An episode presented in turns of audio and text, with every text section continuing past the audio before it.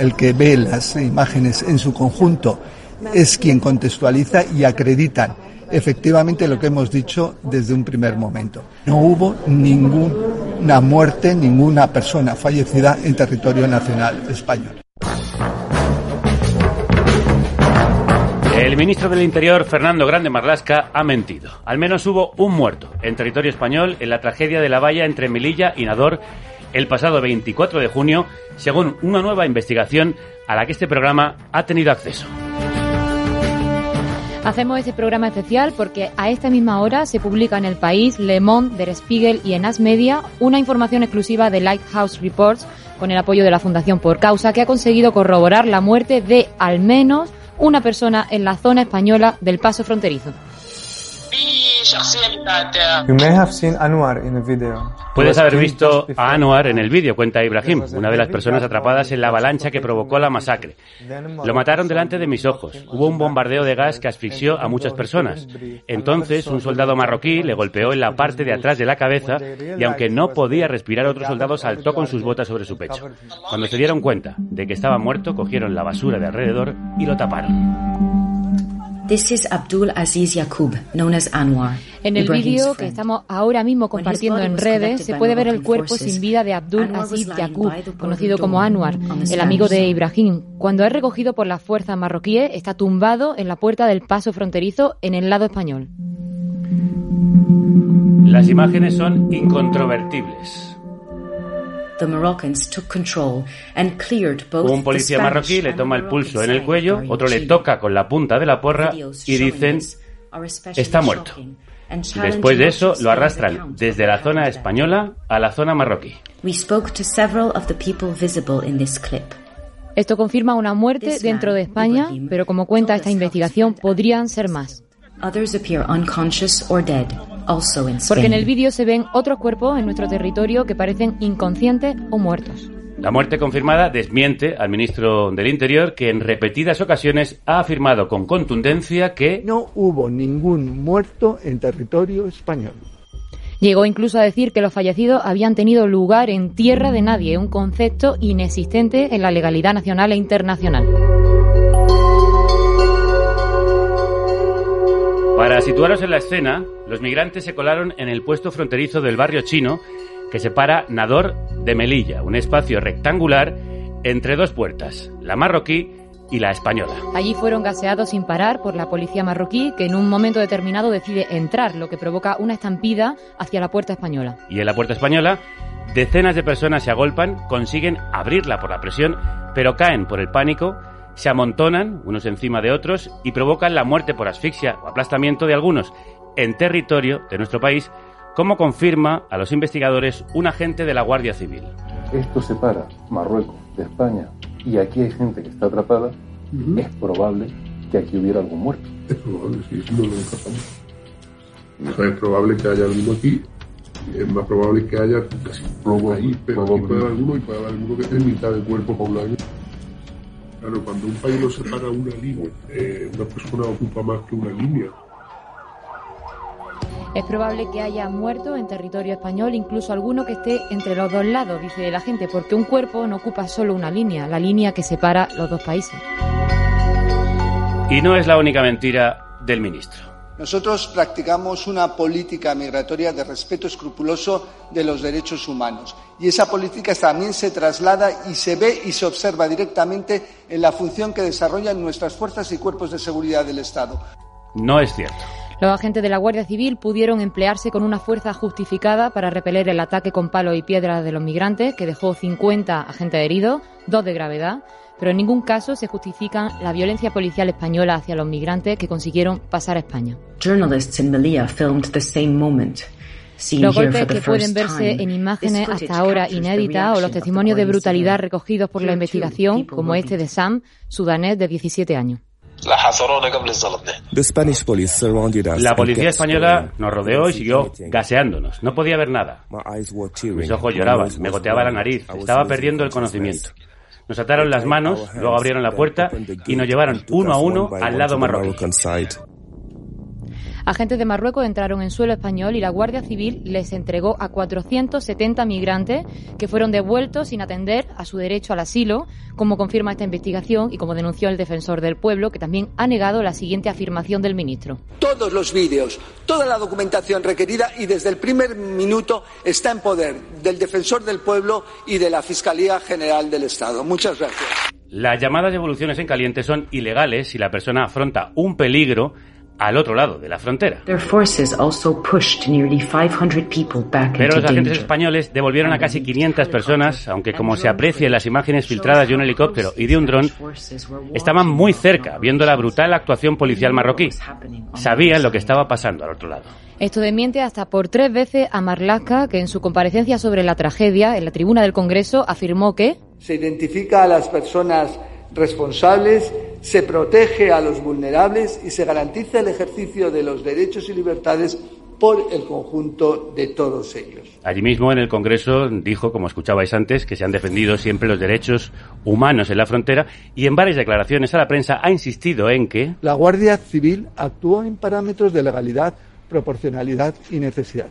Ahora el ministro del Interior está preso de sus propias palabras porque, como él mismo dijo, apoyo la actuación de la Guardia Civil aquel día. Y como él mismo ha reiterado, este ministro del Interior es responsable directo de todas las actuaciones que desarrollen las fuerzas y cuerpos de seguridad del Estado. Mañana, 30 de noviembre, el ministro comparece en el Congreso para responder a las preguntas de los diputados sobre esta tragedia. El PSOE y el PP le han librado de tener que afrontar una comisión de investigación parlamentaria pero en la sede de la soberanía popular tendrá que asumir su responsabilidad por sus mentiras a la luz de estas nuevas revelaciones que acabamos de contaros. Al menos hubo un muerto en suelo español en la masacre entre Nador y Melilla y posiblemente más. Y se produjeron devoluciones ilegales de España a Marruecos. Donde otros ponen muros de pago, nosotros los derribamos. Carne cruda un podcast en abierto gracias a ti. Financia el programa en carnecruda.es. Por poder hacernos eco de investigaciones periodísticas como esta, por hacer periodismo y periodismo independiente, merece la pena que financie este programa. Hoy hablamos con algunos de los periodistas involucrados en esta nueva investigación que confirma lo que publicó la BBC y añade nuevos vídeos y la primera verificación de una víctima en territorio nacional. Tenemos con nosotros a tres de los periodistas que han participado en la investigación conjunta que publican ahora mismo, mientras hacemos este programa, El País, Der Spiegel, Le Monde, Lighthouse Reports y Enas Media. José Bautista, compañero de Por Causa y en esta ocasión colaborador en el periódico alemán Der Spiegel. Crudas tardes. Crudísimas tardes. Las imágenes difundidas en este momento demuestran que las fuerzas de seguridad españolas no hicieron nada para evitar la muerte de migrantes atrapados en la avalancha. Pues resumiendo mucho, sí. Lo que estamos demostrando es que ni en el lado marroquí ni en el lado español se prestó asistencia sanitaria a mucha, mucha gente que estaba herida, algunos de ellos de gravedad. ¿Y por qué no hicieron nada si la avalancha, por lo que muestran las imágenes, se estaba produciendo también en suelo español? Pues eh, realmente lo que podemos decir es lo que nos transmite el Ministerio del Interior cuando hacemos la pregunta, que es que había una ambulancia de la Cruz Roja en el lado español a 100 metros de donde se estaba acordonando la gente y que esa ambulancia no se acercó porque era peligroso. Es verdad que al principio eh, fue, fue un día con mucha violencia y es verdad que al principio podía haber riesgo para la ambulancia, pero hubo un momento en el que ese cordón estuvo controlado y no había razón para entender que no se prestase asistencia sanitaria a gente que estaba herida grave. En el lado marroquí había cinco, ah, perdón, había más de cinco ambulancias, junto a mucha gente que también necesitaba ayuda. Tampoco se les prestó asistencia. También nos acompaña Beatriz Ramallo da Silva, periodista portuguesa de Lighthouse Reports. Bienvenida, Beatriz. Hola, buenas tardes. Gracias. Para la gente que nos escucha, pero que todavía no ha podido ver las imágenes de vuestra investigación, ¿qué aportan de nuevo esos vídeos a lo que ya sabíamos sobre la masacre que se produjo en la frontera de Melilla? Sí, lo que nos hemos hecho fue, nos habíamos rastreado las redes, encontrado todo lo material que existe sobre el 24 de junio y con estos vídeos conseguimos crear un, un modelo mucho detallado en 3D y podemos, habíamos hablado con más de que 40 personas y con este modelo y con el vídeo las personas pudieron explicar específicamente lo que ha pasado en los dos lados de la frontera. Claro, habíamos sido testigos de cómo el amigo de Anwar y en el vídeo de Anwar que Anwar ha sido muerto en territorio español Y también tenemos los testigos de personas como Sam, que es un menor, que habemos confirmado eso y que ha sido de, eh, rechazado en caliente. Sí. Por último, también nos acompaña Javier Bernardo, fotoperiodista que vive en Melilla y que nos atiende hoy desde Bruselas. Javier, buenas tardes, ¿cómo estás? Hola, buenas tardes, ¿qué tal? ¿Cómo estáis todos? Tú captaste imágenes de gendarmes marroquíes en suelo español y fuiste testigo directo de lo que ocurrió ese día en la valla de Melilla. Después de participar en esta investigación, ¿quedan en evidencia las mentiras del Ministerio del Interior? Hombre, nosotros, yo desde el primer momento que ponemos eh, al, público las imágenes y los vídeos, que a mí me sorprende cómo entran los gendarmes marroquíes y las fuerzas auxiliares, entran en, suelo español a detener y a golpear a, migrantes que intentaban entrar en, suelo español, bueno, que de hecho estaban en suelo español.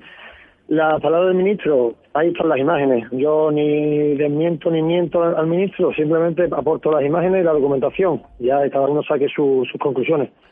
Javier, ¿es legal que los gendarmes marroquíes entren en territorio español y efectúen esas cargas que hemos visto?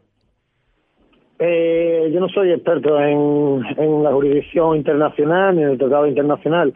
Eh, llevo, eh, llevo cinco años en Melilla y es la primera vez que veo a gendarmes marroquíes, pero no en, el, en el treballado que se dice, sino a 50 o 100 metros deteniendo a personas. Eh, la legalidad, algunos, el ministro ahora habla de zona operacional conjunta, que creo que no existe, y además no creo que el suelo español sea una, zona de operación conjunta para, para, para golpear a inmigrantes. José, en vuestra investigación, lo escuchábamos antes, incluso un alto cargo de la Guardia Civil apunta que lo más probable es que pudiera haber muerte en territorio español. Claro, cuando un país lo separa una línea, eh, una persona ocupa más que una línea, cuando un país lo separa una línea, una persona ocupa más que una línea. ¿Cómo es posible que el ministro del Interior se cierre en afirmar que esa línea no se cruzó cuando sus propios altos cargos afirman, viendo las imágenes, que lo más probable es que sí? Yo realmente no lo sé.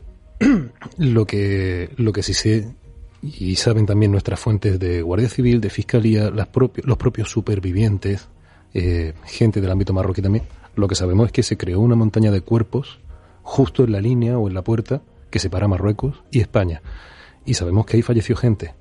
nuestras fuentes incluso apuntan o matizan que pudo haber gente cuyo cuerpo o el cadáver estuviese la mitad en una parte de en el lado español y la otra mitad en Marruecos. ¿Por qué se sigue negando? ¿Por qué? En fin, eso ya no lo sé. El ministro además utilizó un concepto inexistente en la legalidad nacional e internacional que es la tierra de nadie os confirmó ese agente, como se puede ver en el vídeo, que esa línea, esa puerta separaba claramente Marruecos de España.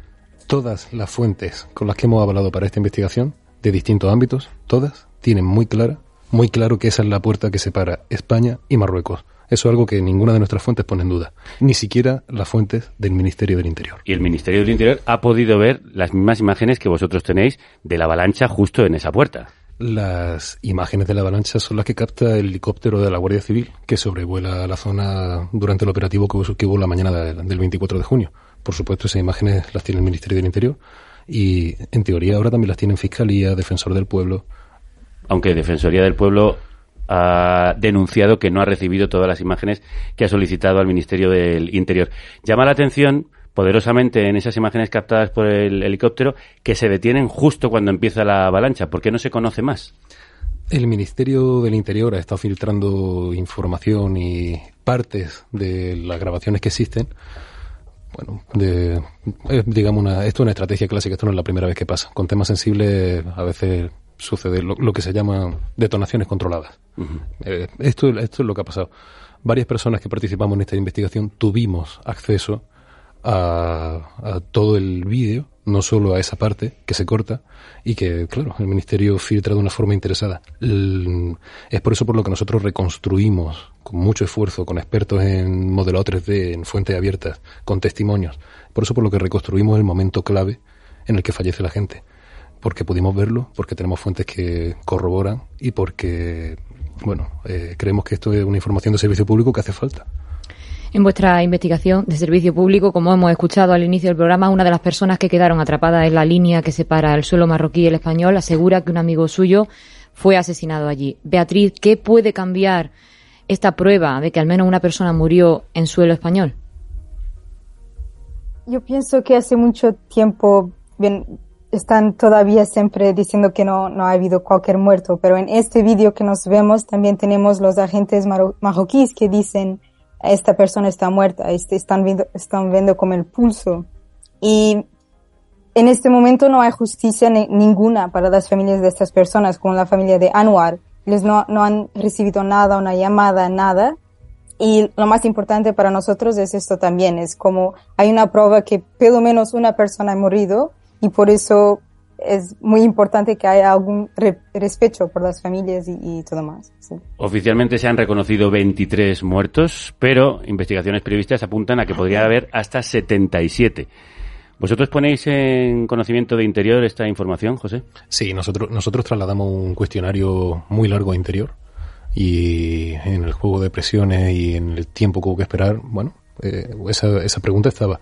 Hay 23 muertos según la autoridad de marroquíes, que por cierto no permiten que se realice una investigación independiente. Em, esa es la cifra con la que juega también el gobierno español. Y eh, hay otra realidad, que es que hay al menos 77 familias que todavía, cinco meses después, están buscando 77 personas. No sabemos si están vivas o si están muertas. Sabemos más cosas. Sabemos que en las devoluciones hubo un menor de edad. Sabemos que los autobuses que fletó Marruecos para alejar a la gente que había que había sido expulsada de España sin derecho a pedir asilo, sin derecho a asistencia sanitaria. Bueno, sabemos que en esos autobuses había también una persona, al menos, que perdió la vida en el trayecto y quedan muchas dudas en el aire todavía. Y cuando ponéis estas dudas y también lo verificado en conocimiento de interior, ¿qué responde? En resumen, interior responde que ahora no niega que la puerta o que un terreno sea España y el otro Marruecos. Bueno, eso es un cambio de postura. Hay un, hay un pequeño cambio ahí.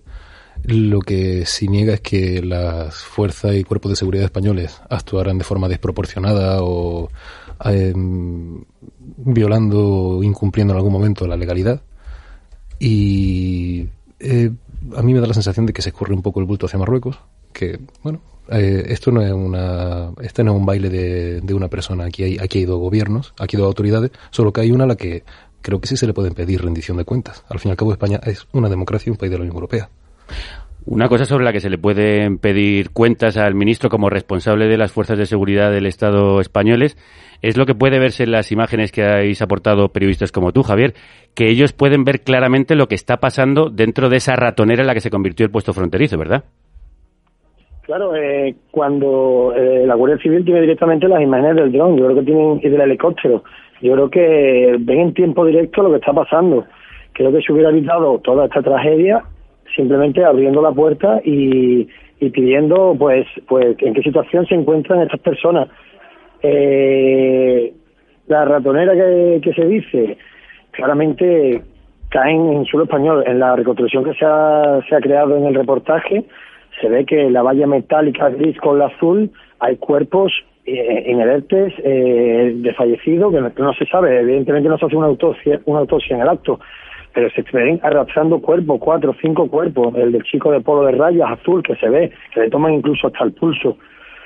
Eh, se hubiera podido evitar, evidentemente. Y como estamos contando, es ilegal devolver a personas en lo que se llama devoluciones en caliente si hay un peligro al que podrían enfrentarse al otro lado de la frontera. Vamos a repasar con detalle todo lo que sucedió aquel dramático 24 de junio en la frontera de Melilla. Elena Gómez, ¿cuál fue la cronología de los sucesos de aquella trágica mañana? La tragedia de aquel día, de alguna forma, comenzó a fraguarse en la víspera, porque el 23 de junio, como revela la investigación de Lighthouse Reports, agentes marroquíes se enfrentaron a migrantes acampados en un monte de la provincia de Nador y les lanzaron un ultimátum.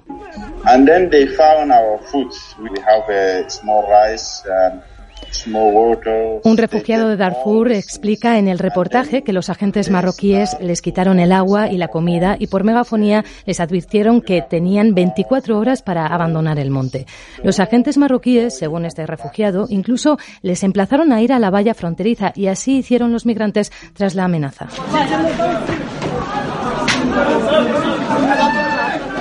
Primera hora de la mañana del 24 de junio, 1.700 personas, la mayoría refugiados sudaneses, marcharon hasta la frontera de Melilla sin que las fuerzas marroquíes pusieran ningún obstáculo.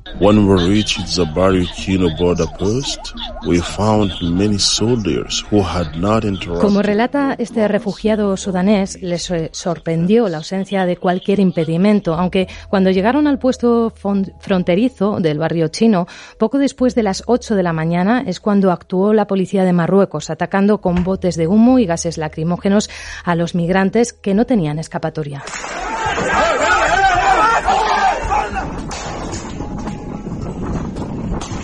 Cientos de migrantes lograron acceder al recinto entre los controles fronterizos de España y Marruecos y allí quedaron encerrados con la policía marroquí bloqueando la salida y lanzando gases. It's against international law to excessively fire tear gas into a closed off area que como apunta el vídeo de la House Reports, están prohibidos en espacios cerrados. Uno de los refugiados que quedaron atrapados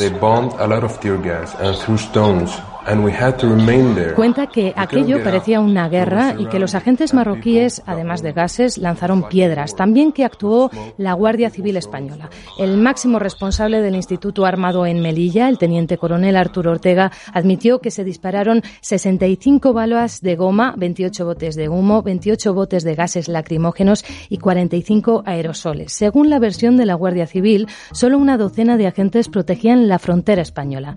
En unas imágenes inéditas, que revela la investigación, se ve a muchos más agentes de la Guardia Civil y también golpean a los migrantes. España y Marruecos afirman que los migrantes lanzaron piedras y palos mientras eran gaseados en esa ratonera del puesto fronterizo. Y para escapar lograron forzar dos puertas que daban acceso al lado español. Allí, como os contábamos antes, se produjo la estampida mortal.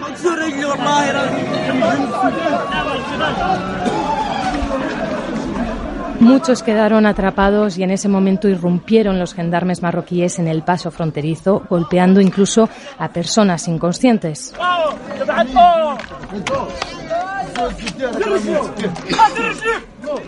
Decenas de migrantes quedaron tendidos en el suelo sin asistencia médica. El número oficial de muertos es de al menos 23 personas, pero hay otras 70 desaparecidas. Según la Guardia Civil, hasta la una de la tarde de aquel 24 de junio, cuatro horas después del suceso, no supieron que había fallecido en la frontera. El defensor del pueblo asegura que ese día se ejecutaron 470 devoluciones en caliente, sin contemplarse las previsiones legales tanto nacionales como internacionales.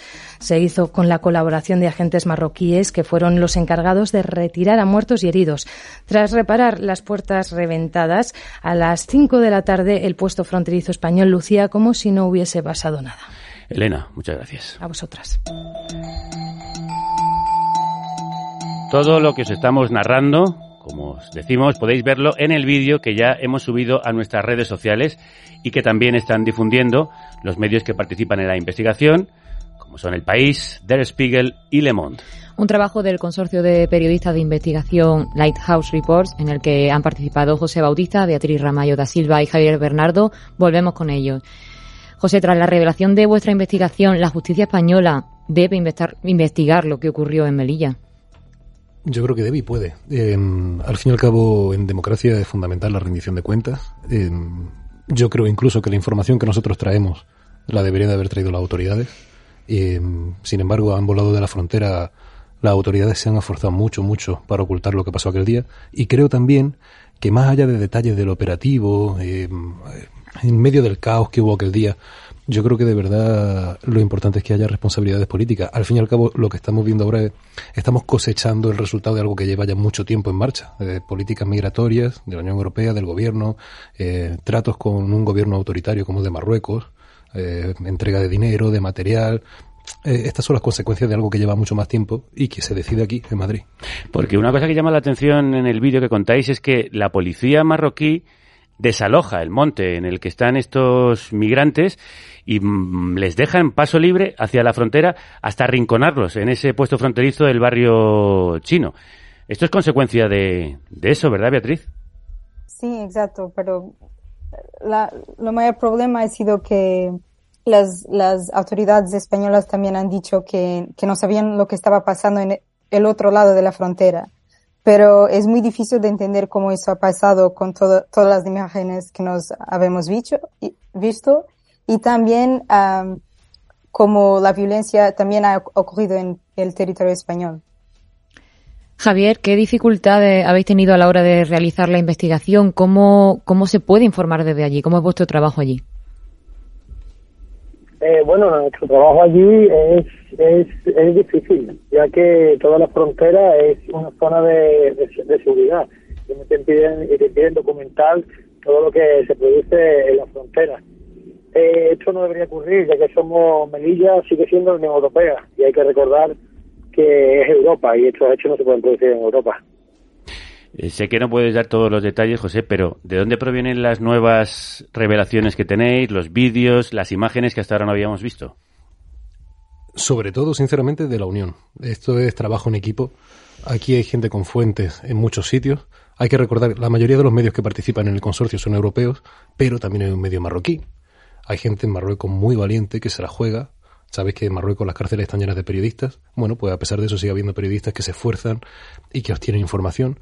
Y hay de todo, hay autoridades, hay testigos, hay supervivientes de aquellos días, hay gente experta en, en trabajar con información de fuentes abiertas, que es capaz de recrear momentos exactos y determinar a qué hora pasó una cosa, cómo soplaba el viento, todo. Y al final es la unión de todos esos factores la que hace que algo tan difícil y algo con lo que, algo que se intenta tapar durante tanto tiempo por parte del gobierno español y del gobierno marroquí, al final, poco a poco, se va desvelando. Pero la imagen precisa de la muerte de Anuar y cómo le toman el pulso y los cuerpos que están tendidos en la zona del territorio español, eso parece tomado por gendarmería marroquí. Parece.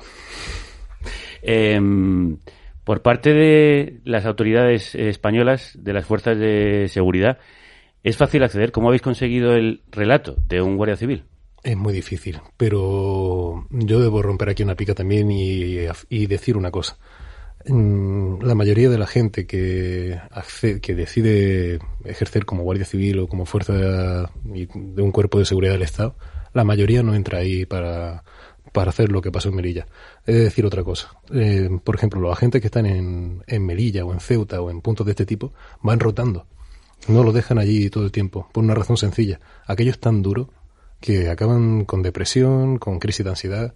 Y yo creo que hay que empatizar también. Al fin y al cabo, yo no creo que ellos sean la gran víctima de este sistema antimigratorio roto, pero están en ese lado también. Ellos son los siguientes en la cadena. Las grandes víctimas son quienes buscan protección y acaban apaleados o muriendo, pero alrededor de eso también hay mucha gente que no quiere hacer las cosas mal y las está haciendo mal porque al final cumple órdenes. Beatriz, vosotros que habéis trabajado para esclarecer lo que pasó aquel día, a día de hoy, ¿qué queda por esclarecer? Bien, muchas cosas. Por ejemplo, ¿dónde están las, las personas, los cuerpos de las personas? ¿O por qué de algunas de las decisiones que fueron hechas en el 24 de junio? ¿Por qué que la Guardia ha salido del barrio chino, del puesto fronterizo después? ¿Por qué que han autorizado que las, que las autoridades marroquíes entrances para limpiar lo, lo, lo puesto fronterizo? Ah, bien, ¿dónde están las, las, las personas, las 77 personas que están desaparecidas? Y por eso que es muy importante que haya como una investigación independiente de los dos países para entender lo que ha pasado, porque sin eso no habemos, no vamos a tener respuestas. Algo que no entiendo también en el hilo de esas preguntas que haces es por qué no intervienen los cuerpos sanitarios, ni en España ni en Marruecos. Beatriz, ¿tienes una respuesta para eso? No, no tiene respuesta, pero es una, una buena pregunta porque toda la gente que ha pasado para Melilla me ha dicho, bien, yo he visto la, la Cruz Roja, yo lo he visto la ambulancia, no entiendo por qué no, no nos han ayudado en aquel momento. Yo estoy de acuerdo con, con lo que dice mi compañera. Pasa otra cosa también. Estamos tan mal acostumbrados a que la frontera sea sinónimo de tragedia y a que personas como eh, como el grupo de aquel día, que la mayoría eran de Sudán, vienen de un país en guerra. Estamos tan acostumbrados a que se les trate de cualquier forma que, y, estamos tan acostumbrados también a la opacidad, hay tanta, tanta impunidad en lo que pasa en la frontera, que al final, bueno, pues, ¿por qué no se les presta atención sanitaria? Sería impensable en otro sitio, pero allí es algo que sucede. Sobre esa opacidad quería preguntarte. Hablábamos de esclarecer. ¿El Ministerio del Interior ha intentado oscurecer lo que pasó el día 24 de junio? Sí, por supuesto Si, si de verdad las autoridades españolas hubiesen querido responder preguntas y asumir que aquello fue una verdadera desgracia, para empezar, eh, habrían, habrían hecho pública mucha más información. Queda todavía muchas cosas por salir.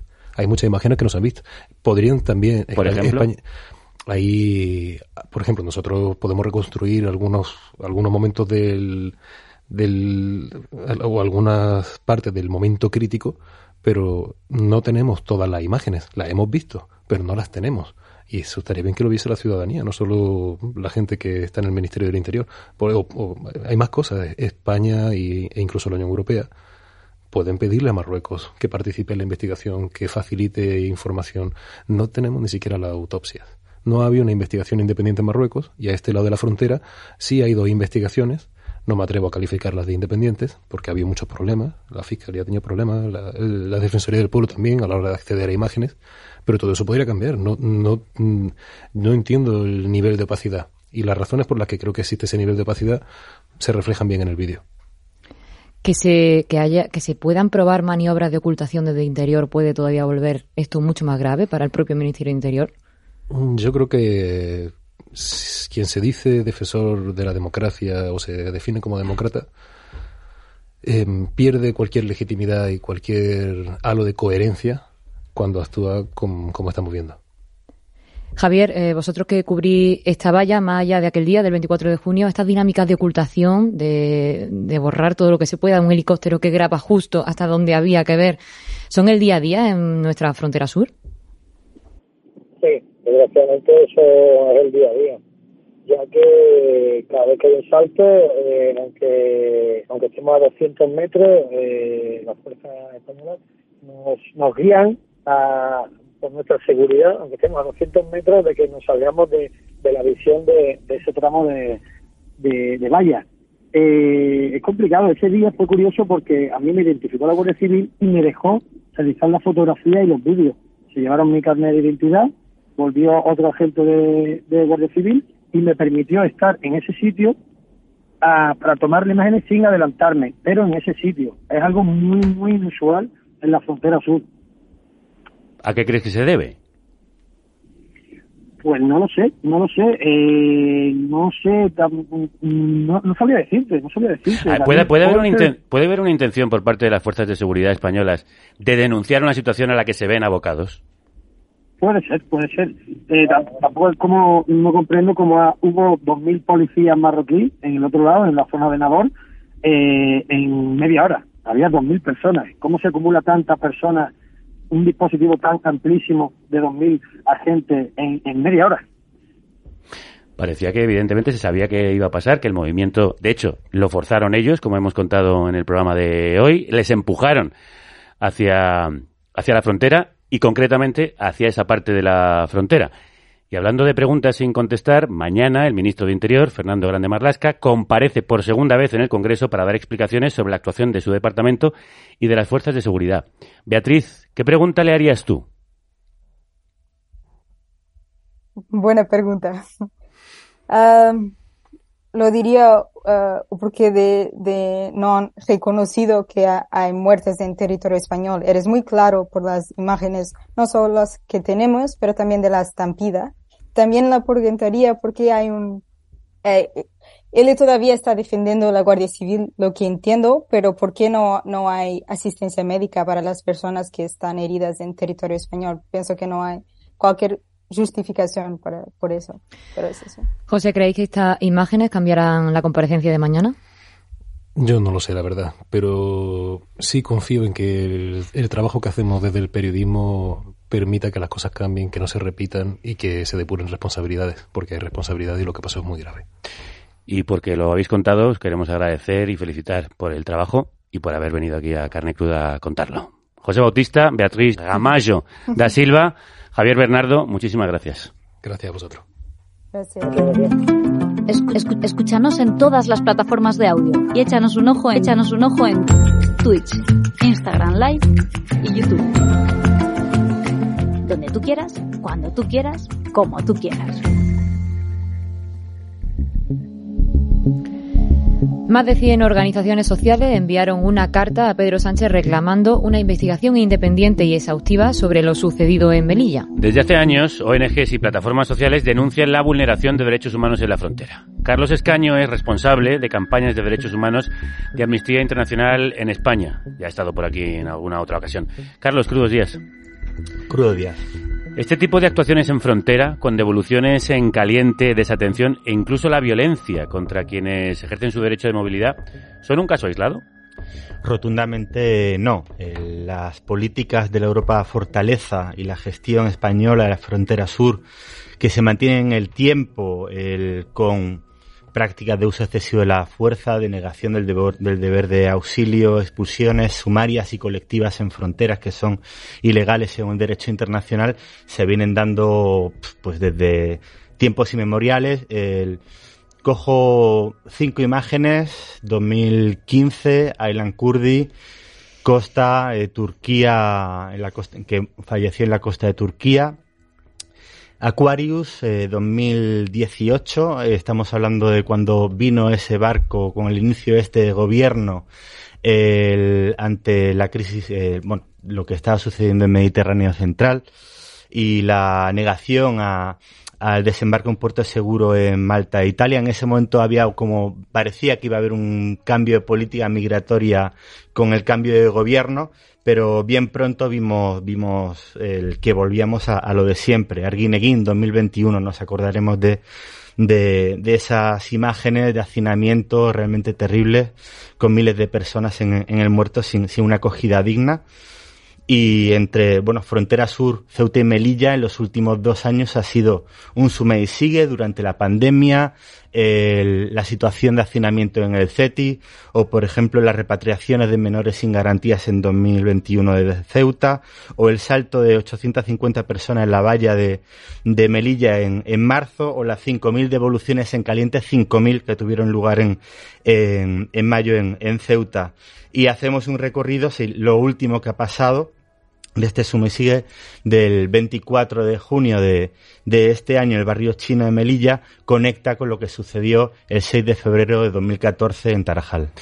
Y hoy tenemos la confirmación, con esta investigación periodística, de un muerto, al menos, en territorio español. ¿Crees que eso significará algún cambio o una toma de responsabilidad por parte del Estado? ¿O generalmente se desentienden de sus responsabilidades respecto a quienes mueren en nuestro territorio?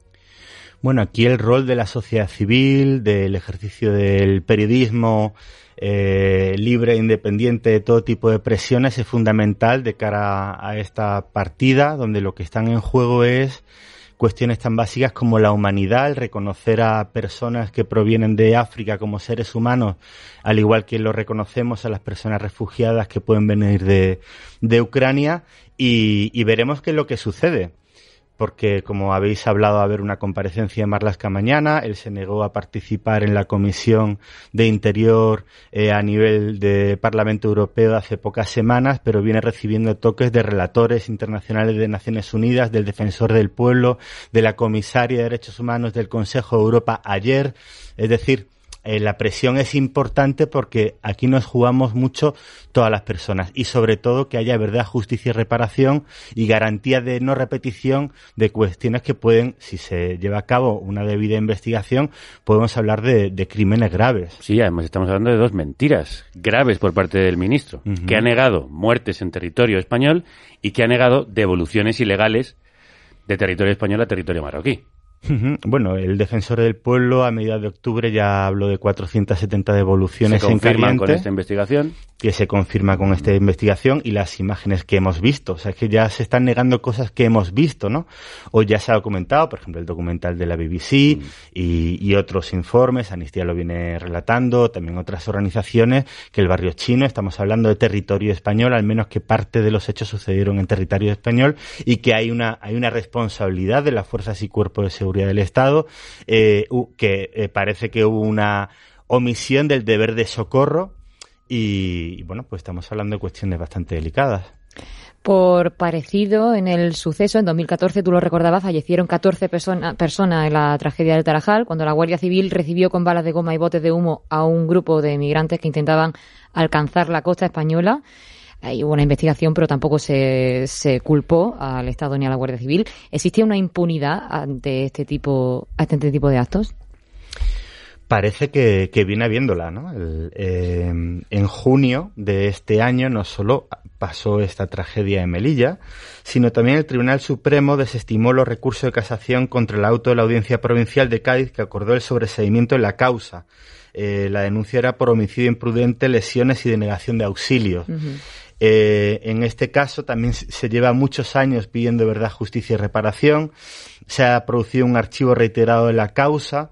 En octubre, de 2019 se produjo por tercera vez, aplicando la doctrina Botín, debido a la ausencia de la acusación en el proceso y, eh, en una situación en la que se ha rechazado en varias ocasiones eh, los intentos de personación de, de los familiares de, de las víctimas. Seguiremos reclamando verdad, justicia y reparación y lo que estamos reclamando con lo que ha pasado en Melilla es que nunca más, ¿no? Que hay que dar una respuesta lo suficientemente contundente para que no vuelva a pasar lo de Tarajal nueve años después, que no ha habido ni verdad, ni justicia, ni reparación. ¿Sabemos dónde se ha enterrado a los 23 muertos oficiales que reconoce el gobierno marroquí?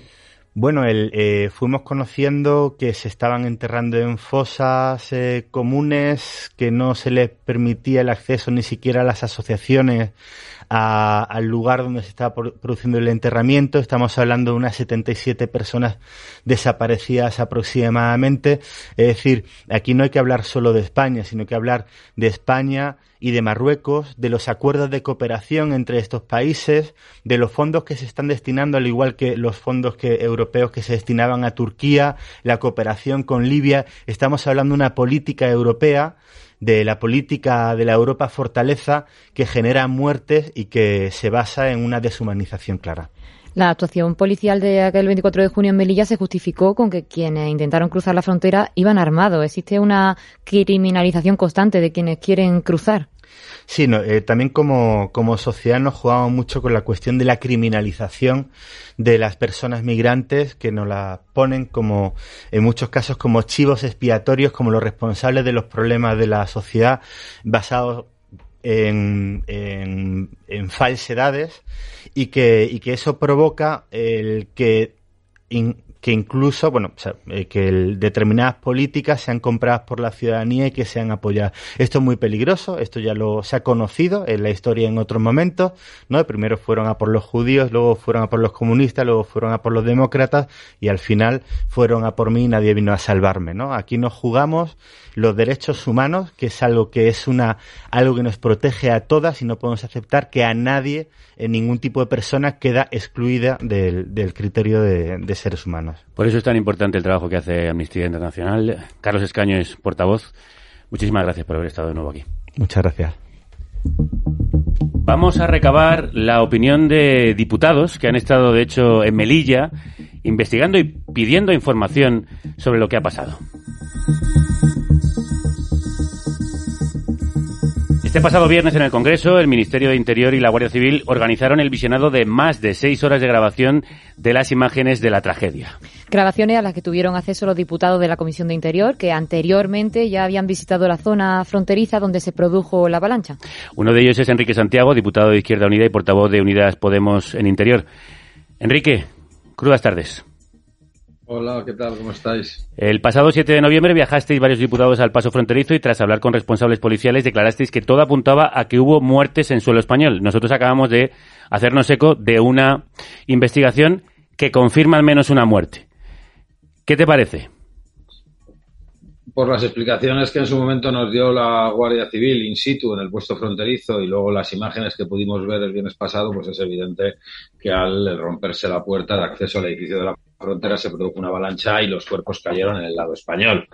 No hemos podido ver imágenes hasta ahora que acrediten si hay quedaron personas heridas o fallecidas, pero desde luego que la avalancha, parte de la avalancha, se produjo en, territorio español está bastante claro, según las propias explicaciones de la Guardia Civil. Vamos, es lo que hemos visto nosotros en esa investigación periodística, que confirma un poco lo que faltaba por ver. Un cuerpo fallecido, reconocido además por un testigo, al que se acercan dos gendarmes marroquíes, le tocan, le toman el pulso y declaran está muerto. Bueno, efectivamente, si eso fuera así, pues eh, evidentemente las autoridades marroquíes tienen que dar explicaciones de si se ha procedido a hacer traslados de, cuerpos, evidentemente. Eh, más allá de los fallecidos que se han producido en este, en este hecho, tan, tan trágico y tan rechazable, que sabemos que por lo menos son 27 y desaparecidos, y de exactamente dónde se hayan producido, eh, para nosotros el problema es, es, más grave, no se puede quedar en, solamente en eso, ¿no? Lo que no es posible es que no se esté cumpliendo la ley europea, la ley española en concreto, y estas personas tengan eh, personas que vienen huyendo de países en los que tienen una situación de clara persecución, un fundado temor de ser perseguidos, que dice la Convención de Ginebra del 51, no puede ser que para poder solicitar protección internacional tengan que eh, abalanzarse sobre las fronteras. La ley de asilo española, en su artículo 38, establece claramente eh, que se podrá solicitar asilo en embajadas y consulados españoles.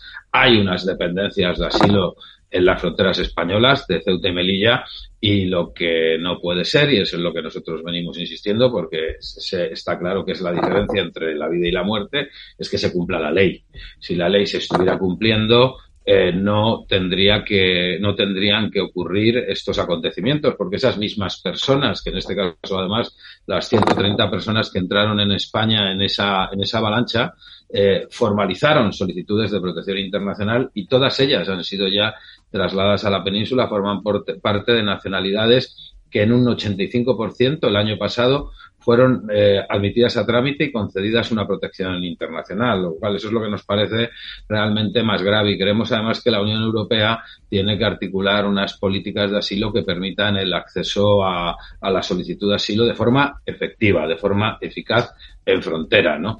Y ya digo, yo insisto en esto mucho porque de nada sirve simplemente aclarar qué ha ocurrido eh, o sea, quién es la responsabilidad de lo que ha ocurrido, pues probablemente es una responsabilidad eh, compartida por, de muchos factores si no se toman las medidas eficaces para que esto no vuelva a ocurrir nunca más. Sobre eso queríamos preguntarle, las autoridades españolas, con todas estas informaciones que estamos conociendo, ¿el ministro no tiene que responder? ¿Ha mentido Marlaska?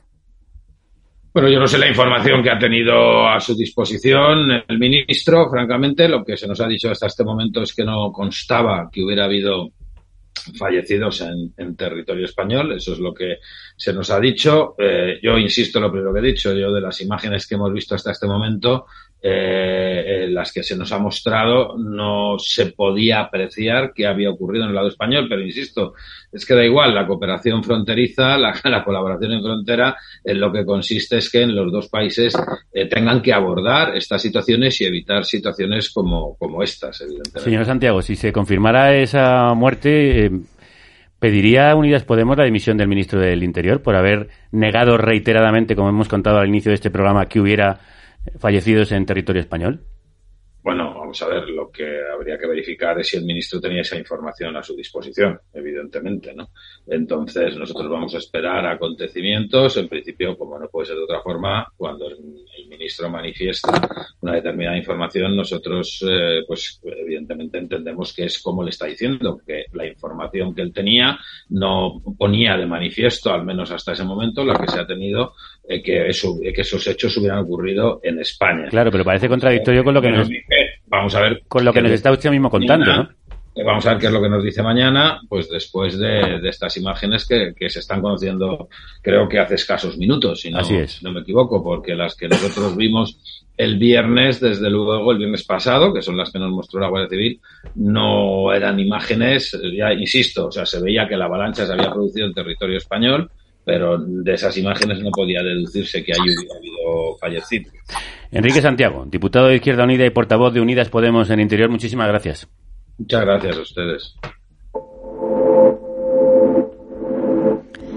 A las imágenes del pasado viernes también ha tenido acceso Ana Belén Vázquez, la portavoz de Interior del Partido Popular, un partido que pide la dimisión de Marlaska y defiende la actuación de la Guardia Civil. Ana Belén Vázquez, Crudo Díaz, ¿cómo está? Hola, muy buenas tardes. ¿Por qué consideran que el ministro de Interior debería dimitir? Mm, bueno, nosotros ya a raíz de lo que habíamos comprobado en Melilla, con esa inspección ocular que tuvimos en el lugar de los hechos, eh, más después el haber visualizado parte de esos vídeos que trajo la Guardia Civil el viernes, teníamos ya motivos más que suficientes para pedir la dimisión. Y ahora pues acabamos de ver el reciente reportaje que acaba de salir publicado en varios medios de comunicación en el que, bueno, pues una vez más se ve otra mentira más de Marlaska, que es la de que hubo fallecidos en territorio español, cuando nosotros efectivamente siempre hablábamos de cuerpos inertes, porque en el vídeo ese de la Guardia Civil que nos habían mostrado, no sé, eh, no podíamos eh, ver, porque era con el helicóptero, si eran fallecidos o no. Se les suponía por, por la avalancha terrorífica que hubo en ese momento, que es lo único que podemos ver, esos tres minutos escasos que veíamos en la avalancha y la policía marroquí detrás de los inmigrantes, se suponía que ahí tuvo que haber muertes, pero claro, no podíamos asegurarnos con esa rotundidad con la que ahora pues, podemos hacerlo después de visualizar el reportaje de esta tarde. Sin embargo, su partido ha votado en contra de que se realice una comisión de investigación. ¿Por qué? Bueno, nosotros votamos en contra. Eh, está claro que, mire, el Partido Popular, en este caso, yo como portavoz de Interior, no soy dudosa de hacer una eh, oposición muy contundente contra el ministro del Interior, pero créame que en ese momento tuve que valorar más el que el Partido Popular no podíamos apoyar una comisión que pedía Bildu. Por eso nos planteamos eh, mañana, después, si es que llega el ministro mañana, que yo desearía que se fuera ya esta tarde, pero si mañana viene aquí al Congreso, pues escucharemos qué va a decir, qué va a decir, y según lo que diga, pues nosotros decidiremos qué acción parlamentaria tomamos, entre ellas, pues a lo mejor el Partido Popular, que sea el que presente esa comisión de investigación. Pero usted comprenderá que el Partido Popular eh, no puede apoyar nunca una iniciativa de Bildu. Pero no es solo una iniciativa de Bildu, es una iniciativa de muchos grupos parlamentarios y lo importante es la utilidad para la ciudadanía que puede tener esa comisión, más allá de que lo proponga un grupo que a ustedes no les parezca bien, aunque forma parte del arco democrático, con lo cual entendemos que forma parte de la vida parlamentaria de nuestro país. Por supuesto, pero bueno, en este caso quien lo presentaba era Bildu con Esquerra y nosotros no nos podíamos sumar a esa iniciativa. Ya digo, en todo caso, nosotros presentaríamos, llegado el momento, en nuestra propia comisión de investigación. Han defendido ustedes la actuación de las fuerzas de seguridad españolas. En el vídeo que hoy estamos nosotros eh, mostrando y del que nos estamos haciendo eco, se ve que mm, las fuerzas de seguridad eh, permiten la devolución de personas eh, maniatadas con ayuda de los agentes marroquíes cuando al mismo tiempo tienen visión de que dentro del puesto fronterizo se está produciendo pues, avalancha, eh, cargas policiales violentas. La legalidad internacional dice que no se puede devolver a una persona cuando hay un peligro al otro lado de la frontera. ¿Siguen ustedes después de esta información defendiendo sin fisuras la actuación de la Guardia Civil? Sí, por supuesto, porque, a ver, ellos y lo que nos dicen los agentes y que también quedó demostrado en los vídeos eh, que nos han proyectado, tanto del dron como del helicóptero, ellos tienen ocho metros de altura en esos muros que no ven lo que está sucediendo del otro lado. Ellos en ningún momento son conscientes de que se estaba produciendo una agresión por parte de las fuerzas eh, militares marroquíes o la avalancha que se había producido. Es decir, eso lo ven en un momento puntual el que va en el helicóptero pero en ningún momento lo ven el resto de agentes que estaban en la carretera eh, colindante al puesto fronterizo, ya en Melilla, que estaban única y exclusivamente ocupándose de eh, esos inmigrantes. Perdone que la interrumpa, pero es que según algunas de las imágenes que pueden verse en este documental, sí que hay agentes que están dentro, entre las dos vallas que hay, que permiten la visión directa de lo que ocurre en el recinto. No, yo no he visto guardias civiles dentro del recinto, ¿eh? no dentro del recinto, sino en, un foso que hay alrededor de ese recinto que sí tiene acceso visual directo a...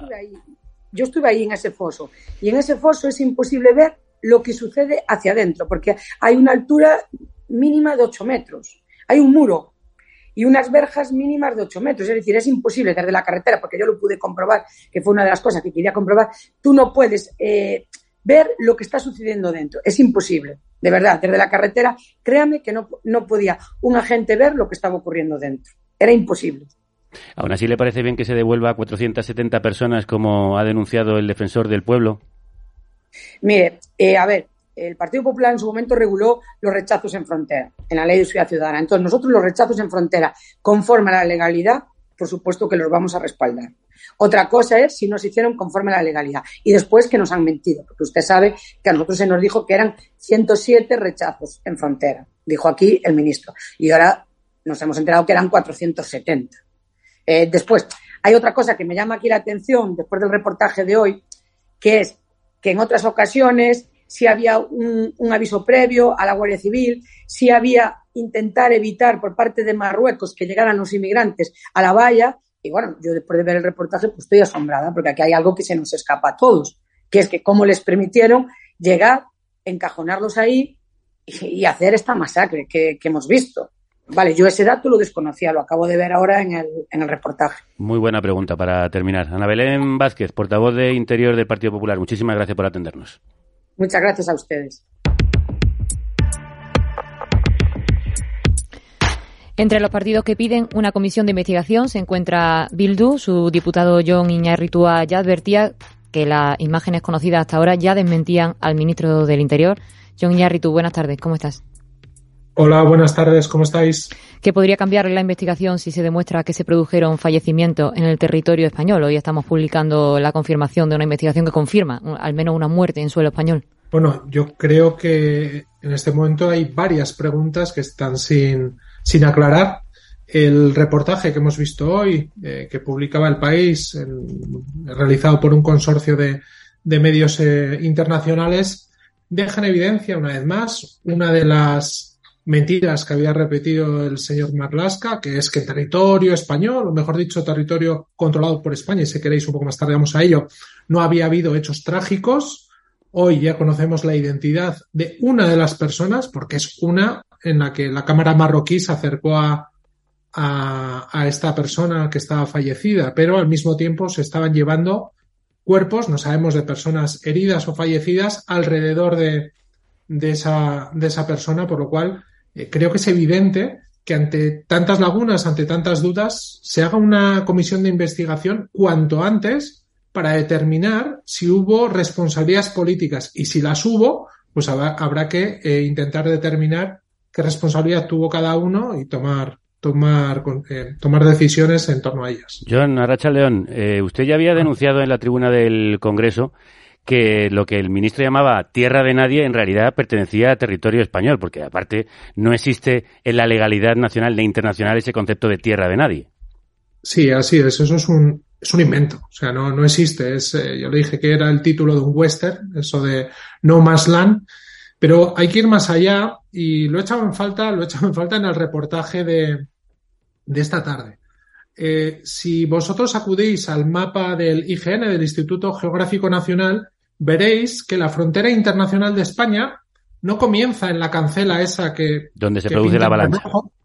Eh, va 100 metros más atrás, que es en la puerta de acceso a ese patio. Ese patio, el patio interior, eh, también conocido así, es territorio español según la legalidad internacional. ¿Qué ocurre? Que a partir de 1998, cuando se empieza a construir la, la valla de Melilla, por una razón operativa, las fuerzas y cuerpos de seguridad dejan de actuar más allá de esa valla y de esa cancela. Esto es, de jure es territorio español porque no ha habido ningún tratado que modifique esa frontera, pero de facto las fuerzas y cuerpos de seguridad solo actúan hasta esa puerta. ¿Qué ocurre? Que es que el gobierno, en este caso el ministro, ha estado modificando de manera exótica, con nombres exóticos, toda esa zona, llamándolo ya fuera zona de actuación conjunta, zona de tránsito o tierra de nadie. Es falso. Eso, como decías, no existe en eh, legalidad internacional, pero ya digo, según eh, los acuerdos internacionales y los tratados de España y Marruecos, todo ese territorio, incluso ese patio interior, que está eh, controlado por fuerzas marroquíes, es territorio español. Y si es tan evidente que hubo muerte en la parte española de la frontera, ¿por qué cree que el Ministerio del Interior sigue sosteniendo que no ocurrió? Bueno, es un encubrimiento claro de los hechos, ¿no? En vez de intentar investigar qué pudo ocurrir, sobre todo eh, para hacer justicia y poner nombre y apellidos a esas víctimas, en la que ha sido la tragedia más grande que ha ocurrido en una frontera europea en las últimas décadas, pero también tomar medidas para que algo así no vuelva a ocurrir, no vuelva a ocurrir. Estamos, escuchaba algún otro portavoz diciendo que no, que desde la valla era imposible ver eh, lo, que, lo que sucedía. Es falso. Una cosa es desde la carretera y otra cosa es a pie de valla, y a pie de valla es perfectamente posible lo que ocurre en ese patio. De igual forma, si bien es cierto que el helicóptero y el dron, después del minuto 8.45, esto es tres minutos después de que se rompe la primera de esas vallas, no vuelve a tomar imágenes de ese patio, teniendo en cuenta que lo que estaban grabando estaba a 50, 100 metros como máximo y que el helicóptero estaba en altura, visualmente, lógicamente, durante todas esas horas, estuvieron percibiendo, al menos en algún momento, qué estaba ocurriendo en ese patio, porque ya les digo que a esa altura y estando a no más de 50, 100 metros lo máximo, que es en la zona donde estaban embolsadas las personas migrantes a la distancia que está ese patio, se estaba viendo. No, como decía el defensor del pueblo, no es creíble, no es creíble que tuvieran conocimiento de las muertes que se habían producido en ese patio cuatro horas después. Si los hechos más dramáticos ocurren a las 8 y 42, no es creíble que con todo ese dispositivo, ya digo, con el helicóptero, el dron, teniendo también la opción de dirigir las cámaras del perímetro a esa zona, dijeran que no tuvieron conocimiento. Y esto eh, eludiendo que había un contacto de las fuerzas y cuerpos de seguridad marroquíes con los guardias civil, eh, con los guardias civiles que estaban allí. Hay que recordar que los, los eh, agentes marroquíes entran a territorio español diez minutos después de la avalancha. Nadie les dijo nada, nadie mm, preguntó. Cuando ya habían visto las imágenes del dron, mejor dicho, el helicóptero con la avalancha, hay, un, hay una cantidad de preguntas en este momento que lógicamente mañana eh, creo que, el ministro no, no, les dará respuestas porque hasta ahora no, no lo ha hecho, pero yo, creo que se deberían dilucidar en una comisión de investigación aquí en el Congreso. Es, positivo eh, la investigación que lleva a cabo el defensor del pueblo. Es positiva también la, investigación que lleva eh, la Fiscalía, que ha puesto en marcha. Pero ¿por qué? ¿Por qué quitar esa opción, esa posibilidad a los diputados y diputadas del Congreso de poder investigar unos hechos eh, tan graves para los cuales están capacitados y, facultados? Si se demostrase que el ministro conocía la información que hoy estamos revelando, ¿EH Bildu pedirá su dimisión? Nosotros en este momento creemos que lo más importante es esclarecer lo ocurrido y luego ya habrá que tomar mm, medidas mm, teniendo en cuenta las consecuencias. Y podría ser que se, que se deba cesar no solo a un ministro, sino a alguno más y a varios cargos si han tenido conocimiento y hasta ahora, cinco meses después, no lo han dicho y sobre todo que no tomaron las medidas oportunas para que algo así no ocurriera. Hay que tener en cuenta no solamente que las personas eh, atrapadas en esa avalancha no tuvieron ningún tipo de auxilio ni atención, es que de igual forma las personas que accedieron a territorio eh, de Melilla, incluso las que fueron eh, devueltas por medio de expulsiones, devoluciones en caliente, ninguna de ellas tuvo atención médica, incluso que en los propios vídeos que se nos pusieron aquí aparecían personas golpeadas que caían desde, desde el tejado o desde la valla eh, y dejaban muestras de, sangre en el suelo, algunos que recibieron impactos de material antidisturbios, otros desmayados que estuvieron durante horas con la cara pegada a la carretera sin ningún tipo de atención. Cuando nosotros preguntamos al teniente coronel, nos dijo que había sido algún especialista de la Guardia Civil con conocimientos técnicos en, sanitarios quien les había atendido, pero la ambulancia estaba allí y esas personas siguieron en el suelo, ya digo, sin ningún tipo de atención especializada, al menos que, eh, que sepamos. Yo creo que son tantas, tantas las cuestiones de ese drama gestionado mm, muy mal, muy mal, eh, que yo creo que cuanto antes y cuanto más luz y taquígrafos se pongan, eh, mejor. Y pedimos otra vez al Ministerio que haga públicas las imágenes. Nosotros también lo creemos que es necesario y mañana tenemos la ocasión también de escuchar las respuestas a las muchas preguntas que se le harán al Ministro. John Iñarritu, diputado de EH Bildu, Eskerrik asko. Zuei, Eskerrik asko. Hasta cuando queráis. As long as I stand to face the crowd to know my name to know its sound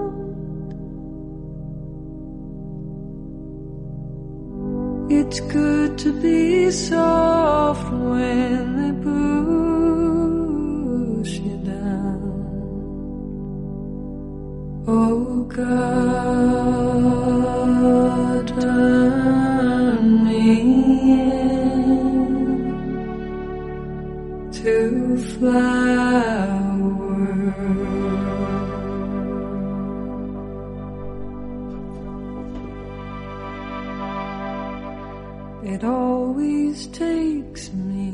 Es bueno ser suave cuando te empujan hacia abajo. Qué maldición ser tan duro. Dios, conviérteme en una flor. Dice la cantautora y multiinstrumentista Waits Blood en este God Turn Me Into a Flower. It's the curse of losing yourself when the mirror takes you to. Aquí no creemos en dioses, pero si existieran, deberían haber convertido a esas personas aplastadas, golpeadas, arrojadas unas sobre otras, en flores. Solo así podrían haber sobrevivido.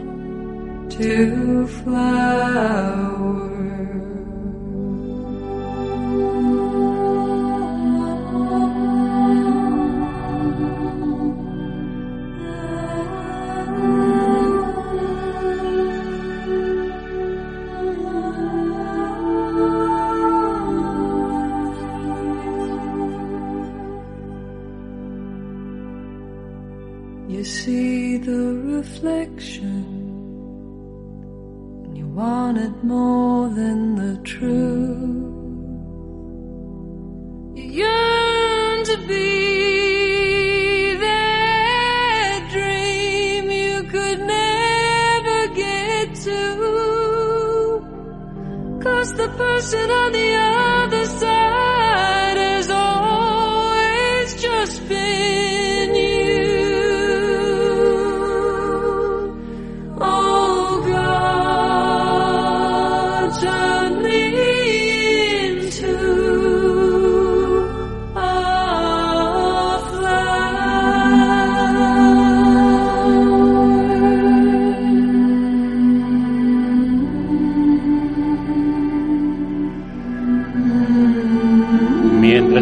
pie para hacer frente a la multitud, para saber mi nombre, para conocer su sonido, es bueno ser suave.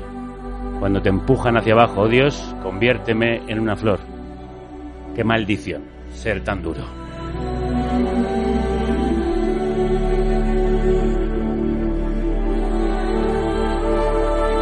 Hay que recordar que se está negociando actualmente la reforma de la Ley de Seguridad Ciudadana del Partido Popular, la Ley Mordaza.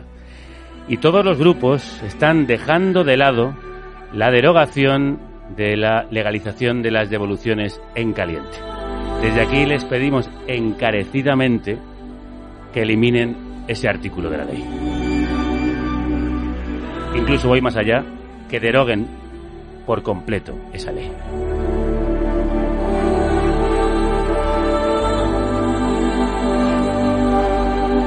Gracias, como siempre, por estar ahí. Hoy hemos hecho este especial adelantando una información que va a estar en boca de todos y en todos los medios en los próximos días y especialmente en esa comparecencia del ministro en el Congreso.